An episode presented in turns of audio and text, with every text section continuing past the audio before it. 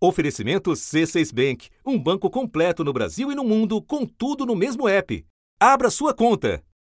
The US dollar dominates global trade. Foram exportados mais de 400 milhões de dólares em produtos. Exports in October in dollar terms up 27. Vender dólares no mercado à vista. Tenu environ 16 millions de du Era o dólar em el comercio internacional. mais de 100 milhões de dólares em É a moeda hegemônica na qual são cotadas as principais commodities. O barril do tipo Brent, referência para a Petrobras, passou dos 130 dólares. Todos esses produtos que são negociados em dólar no mundo inteiro são matérias-primas para a gente produzir é, produtos de maior valor agregado. Ninguém compra trigo bruto, petróleo bruto. A gente compra os produtos já finalizados que são diretamente impactados pelo aumento é, dessas matérias-primas no mercado internacional. Também usada quando um país vai às compras ou coloca seus produtos à venda. A China é o principal destino da carne brasileira. Por conta do embargo, 171 mil toneladas deixaram de ser enviadas ao país, o que equivale a mais de 760 milhões de dólares. No mês de fevereiro, o Brasil exportou mais do que importou e a balança comercial registrou um superávit de 4 bilhões de dólares. É o melhor resultado para um mês de fevereiro em cinco anos ou quando a autoridade monetária precisa amortecer trepidações. Essas reservas em moeda estrangeira elas estão em quase 390 bilhões de dólares. Ela funciona de fato como uma barricada para dar segurança ao investidor estrangeiro que vem para cá e para o pagamento eh, de moeda forte que eventualmente o Brasil tiver de fazer. A direção do Banco Central decidiu que valia a pena oferecer dólares da reserva ao mercado, no chamado mercado à vista, para manter a cotação comportada nesse tempo de volatilidade internacional. Desde o fim da Segunda Guerra Mundial, o dólar é a referência, primeiro respaldado no ouro e, a partir dos anos 70, simplesmente na confiança. Quase 90% das transações globais de câmbio se dão na moeda americana, que responde por quase dois terços das reservas de todos os bancos centrais. O Fundo Nacional de Investimentos russo é uma reserva soberana, com mais de 10 bilhões em caixa. Mas veio a guerra na Ucrânia e seus desdobramentos econômicos levam muita gente a perguntar se uma era está chegando ao fim. O porta-voz uh, do órgão regulador bancário da China diz que o país não vai participar de sanções, de penalidades, de punições contra a Rússia. Saudi Arabia is in discussions with China to price some of its oil sales in yuan. O presidente russo determinou que a importação de gás e petróleo por países que adotaram sanções contra ele seja feita em moeda russa. Esse movimento força né, as multinacionais a comprarem o rublo, que nesse ano já perdeu 45% do valor, e principalmente por causa das sanções ocidentais que a gente está vendo. Então as empresas vão ter que comprar a moeda russa para pagar petróleo e gás, e quanto maior for a procura, a gente sabe que a moeda russa vai se valorizar. E o presidente russo falou que essa medida vale para países hostis é, que o pagamento em rublo é uma reação ao congelamento de 300 bilhões de dólares de reservas russas no exterior, algo que o Kremlin definiu como um roubo de países ocidentais. Da redação do G1, eu sou Renata Loprete e o assunto hoje é desdolarização. Um episódio para entender o status da moeda americana no mundo e de que forma ele é impactado pelo isolamento imposto à Rússia, parceira preferencial que ruma para ser satélite da China. Meus convidados para essa conversa são Hernani Torres, professor da UFRJ e integrante do Observatório do Sistema Financeiro da mesma universidade, e Solange Cirur, economista-chefe de Brasil do Banco Credit Suisse. Segunda-feira, 28 de março. Hernani, está em curso um debate do qual você tem participado ativamente, sobre se estamos ou não diante de uma mudança no quadro de hegemonia da moeda americana. Só para mencionar alguns fatos recentes, a Arábia Saudita negociando com a China para passar a cotar parte das suas vendas de petróleo em yuan a Índia também fazendo alguns movimentos nesse sentido com seus produtos. E nós temos o próprio sancionado Vladimir Putin exigindo que as importações de petróleo e gás por países que sancionaram a Rússia sejam feitas em rublo. Para começar, eu proponho que você nos explique a ladeira acima do dólar. Como é que ele chegou ao longo das décadas nessa posição de hegemonia? O dólar começou a ser uma moeda internacional muito tarde, só em 1917, depois da Primeira Guerra Mundial. Até então, os americanos não eram tão importantes. E depois da Segunda Guerra Mundial, que foi vencida pelos americanos, os americanos tomaram uma atitude diferente do passado. Eles resolveram ser os donos do sistema monetário. Ao fim da Segunda Guerra Mundial, pouco antes do fim da guerra, representantes dos países aliados se reuniram numa pequena localidade lá na Nova Inglaterra, Estados Unidos, chamada Bretton Woods para definir regras de convivência para um mundo em paz, regras monetárias, regras de troca de moedas. Naquela ocasião, o dólar se tornou a maior referência do mundo, já era a principal moeda, embora atrelada ao ouro. E cobraram dos ingleses a ajuda que deram durante a Segunda Guerra na forma de que os ingleses abriam mão de ser a, a grande praça financeira e a libra fosse a, a moeda internacional. Então, esse foi o preço que a Inglaterra pagou pelo fato dos Estados Unidos ter ajudado ela é, na guerra com a Alemanha. E os ingleses eram os únicos competidores potenciais dos americanos ao final da Segunda Guerra. Desde então, os americanos é, vieram é, recorrentemente estimulando o mundo a usar cada vez mais dólares. Né? Até 70, isso foi feito de uma maneira um pouco limitada, os países tinham muita autonomia, mas depois dos anos 70, nessa coisa que a gente chama de globalização financeira, In 1971, then President Richard Nixon announced that the United States would no longer buy gold, which meant that countries could no longer redeem dollars for gold. No fundo, no fundo, a globalização financeira ela implica numa enorme invasão dos dólares de, em todos os países por todos os canais. Então, hoje, todo mundo é muito dependente do dólar para fazer qualquer coisa. A gente às vezes não se apercebe no nível individual, mas as empresas são muito, os governos são muitos e os Estados Unidos tem uma clareza muito grande disso. Eles protegem o sistema, como em 2008, por exemplo. Os bancos europeus estavam quebrados em dólares, os bancos centrais da Europa não podiam fazer nada. Ele foi lá e encheu os bancos europeus de dinheiro para salvar os bancos uh, deles, que não eram americanos. O Banco Central Americano resolveu jogar todas as fichas para estimular a economia no corte dos juros e baixou a taxa básica para o menor nível desde 1954. O Banco Central dos Estados Unidos anunciou que vai injetar mais 800 bilhões de dólares na economia americana. Por outro lado, essa enorme dependência que o mundo tem de dólar, isso ajudou a todo mundo de alguma maneira, não é uma, uma, uma coisa apenas unilateral, ela aumentou o poder que os americanos têm de utilizar isso como arma. Antes da gente falar das sanções e do que isso acarreta, eu queria te fazer a pergunta contrária. Eu queria que você nos explicasse, quando se fala em desdolarizar, quais são os significados disso? Desdolarizar, do ponto de vista doméstico, significa reduzir o uso da moeda americana nas transações internas do país. Alguns países usam o dólar como moeda, como o Equador, Outros usam a sua moeda e o dólar ao mesmo tempo, como no caso do Peru e outros. No Brasil, a gente não usa praticamente o dólar nas transações internas. Do ponto de vista externo, desdolarizar significa reduzir o uso do dólar como meio de pagamento, reservas internacionais, né, é, as transações financeiras. O uso da moeda americana como arma contra os, os russos, e não é uma novidade, eles fizeram isso contra os iranianos, uh, estão fazendo isso contra os iranianos desde 2018, ela implica, na verdade, que outros países reajam a isso e tentem preservar o seu comércio com aquele país. Então é o que você estava falando. Vamos fazer rublo aqui, vamos usar o yuan ali. A moeda da China se chama renminbi, mas a unidade monetária é yuan. Mas do meu ponto de vista, Renata, isso como resposta é, tem uma eficácia muito limitada. Quando você faz uma transação internacional, às vezes as pessoas não se apercebem disso, você tem 10 serviços diferentes financeiros envolvidos naquilo. Seguro, meios de pagamento, banco de um lado, banco de outro. E toda essa enorme engrenagem funciona toda em dólar. Você não consegue repetir isso e integrar todo mundo nisso rapidamente numa outra moeda.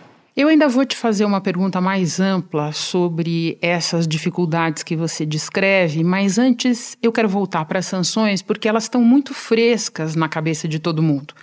Na hora que é, os Estados Unidos e seus aliados vêm e aplicam sanções financeiras do tamanho que a gente está vendo contra a Rússia, o que é que muda na história? Por que é que isso acarreta imediatamente a discussão sobre até quando vai no mundo a hegemonia do dólar? Na verdade, até quando vai a hegemonia americana, que se exerce através do dólar. Por quê? Porque os russos disseram o seguinte: nós somos um país que tem direito a ter uma política internacional independente. As receitas de petróleo e gás geram mais de 235 bilhões de dólares por ano é, para a Rússia, mais ou menos, e representam metade das exportações do país. É por isso que a discussão no momento é mirar o setor energético russo nas próximas rodadas de sanções, mesmo que prejudique as economias ocidentais. Vocês aí estão me ameaçando, eu vou agir com as armas que eu tenho, que são bélicas. O rublo não vale nada e, e, e, eu vou atuar porque eu quero preservar. Eu não estou desculpando nenhuma coisa, a guerra é uma coisa horrorosa sempre. Entendo. Mas assim,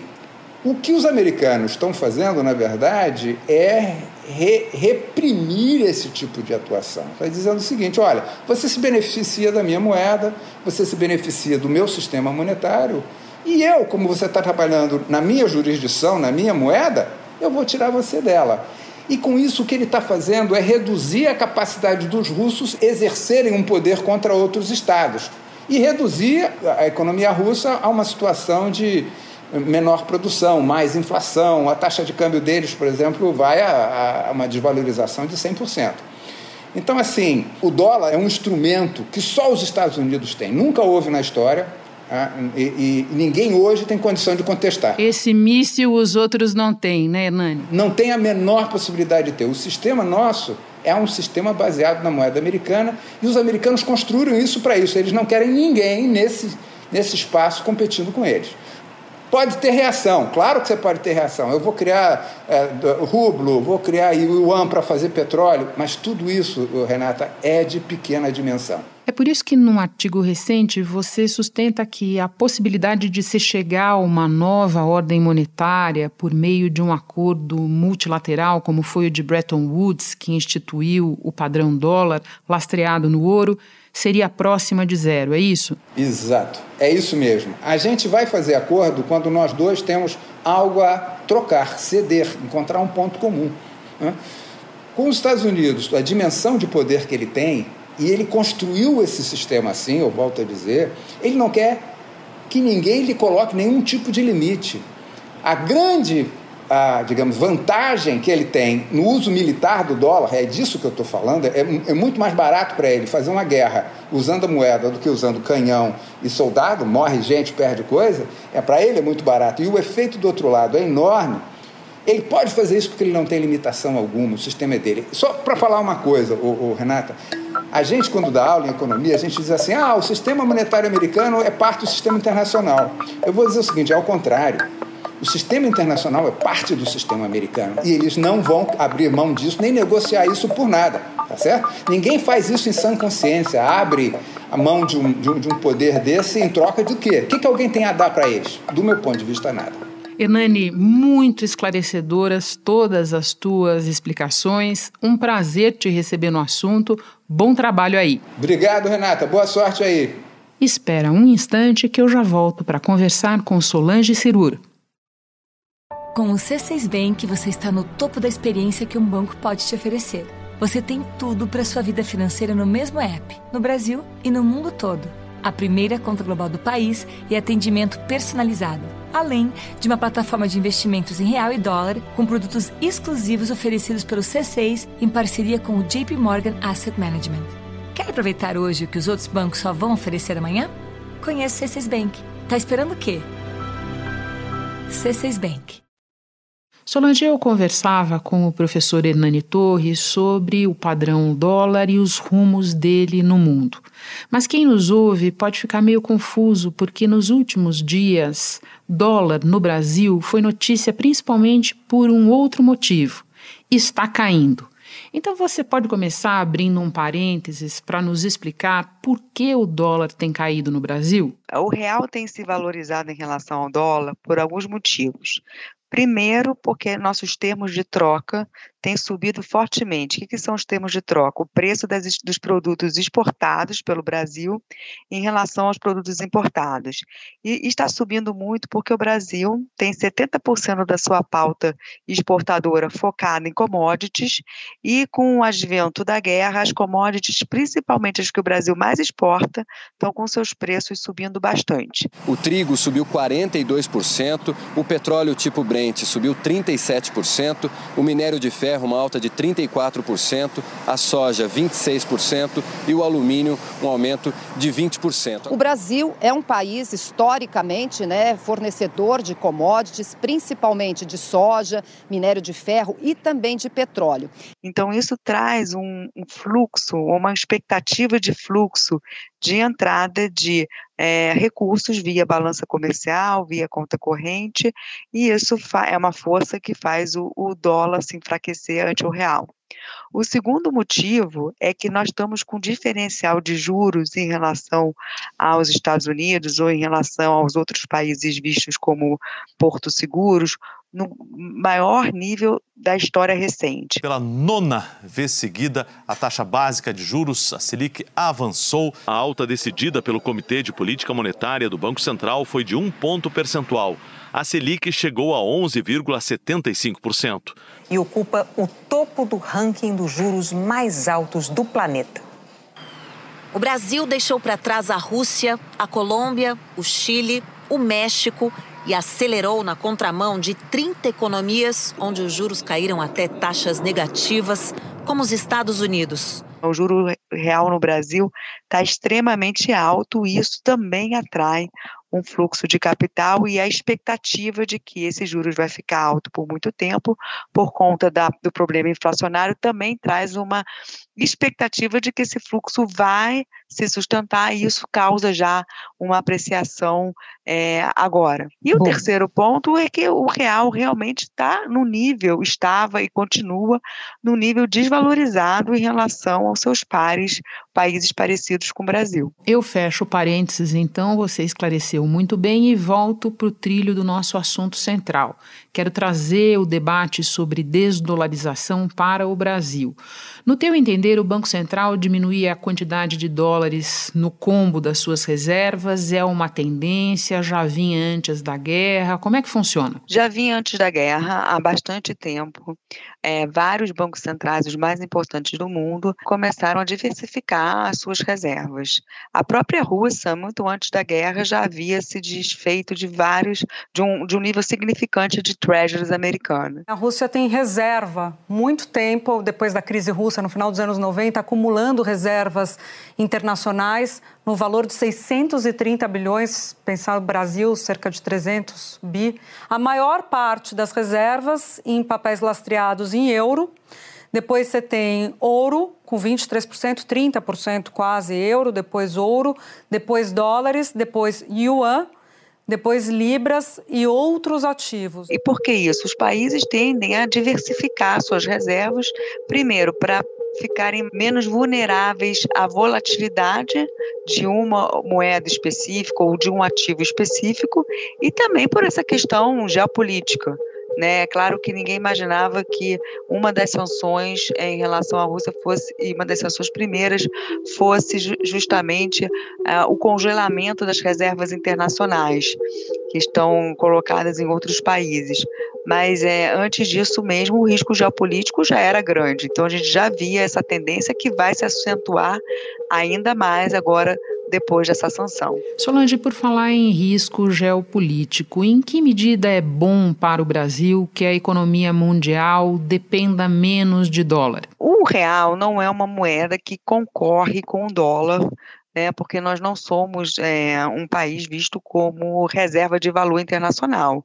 É, os países que concorrem com o dólar são mais é, Japão, é, a União Europeia, o euro, a China, então não é o Brasil. Agora, o Brasil se beneficia da diversificação de reservas internacionais na medida em que os bancos centrais também estão procurando ter uma parcela de suas reservas em países emergentes. Então, o Brasil, por ser um país emergente e, e ser um país grande, é, né, comparativamente com outros emergentes que tradam no mercado internacional. Então, o Brasil pode receber, sim, um fluxo de recursos significativo, mas não a ponto de se beneficiar extremamente, como pode acontecer, por exemplo, com o yuan né, a relevância da China em termos de comércio internacional e, e, em termos financeiros é muito maior do que o Brasil. E descontando a China, que é um caso muito específico pelo peso, como é que você avalia a condição do Brasil para exercer esse papel, até na comparação com outros emergentes? O Brasil, para ter uma moeda que seja vista como reserva de valor, é, precisa mais do que nunca, ter as suas contas fiscais em ordem. Porque, em termos de contas externas, de conta corrente, nível de reservas, é, o Brasil é muito bem colocado. Né, isso, na verdade, já dura há bastante tempo, que a gente não tem problema de conta corrente, tem um nível de reservas extremamente elevado. Reservas internacionais, caixa do Banco Central. 370 bilhões de dólares. Mas a conta fiscal, ela é desequilibrada na sua natureza estrutural, né? A gente, apesar do teto de gastos, nós temos uns gastos mandatórios crescendo a uma taxa muito alta e, e pressionando, enfim, muito as despesas discricionárias. Ou seja, a gente ainda não está num, num, nível de tranquilidade em relação à, à dívida PIB. Né? A dívida PIB não é vista como sustentável em um país que tem uma taxa de juros é, tão alta quanto o Brasil. Outra questão é a abertura da conta capital, que a gente vem caminhando nesse sentido, com várias medidas do Banco Central, talvez a entrada do Brasil na OCDE ajude bastante, mas a gente tem que ter uma conta capital bem mais aberta do que a gente tem hoje para ser uma moeda vista como reserva de valor de fato. Solange, para terminar, essa ideia de diversificar reservas em moeda para além do dólar americano não é uma tendência só para bancos centrais, ela também vale para investidores, confere? Com certeza, diversificar o portfólio deveria valer sempre para investidores, porque quando você diversifica, você diminui o risco da sua carteira, principalmente se você está diversificando em ativos que não são muito correlacionados. E a gente viu é, um movimento grande de diversificação dos brasileiros quando a taxa de juros né, chegou a 2%. Houve um interesse maior dos brasileiros em ter ativos estrangeiros também, diversificar a sua carteira. E eu acho que isso é uma tendência que não vai depender muito do nível mais da Selic. Então, acho que diversificação eh, serve pro, eh, a nível individual e é algo que vai se acentuar nos próximos anos. Solange, é um prazer te receber. Muito obrigada pela participação. Bom trabalho aí. Muito obrigada pelo convite. O prazer foi meu. Este foi o assunto podcast diário disponível no G1, no Globoplay ou na sua plataforma de áudio preferida. Vale a pena seguir o podcast na Amazon ou no Spotify, assinar no Apple Podcasts, se inscrever no Google Podcasts ou no Castbox e favoritar na Deezer.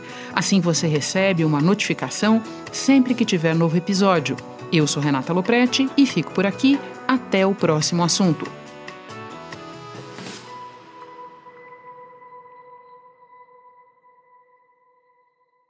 Você no topo da experiência financeira que um banco pode oferecer. Escolha um banco completo no Brasil e em qualquer lugar do mundo. Abra sua conta no C6 Bank.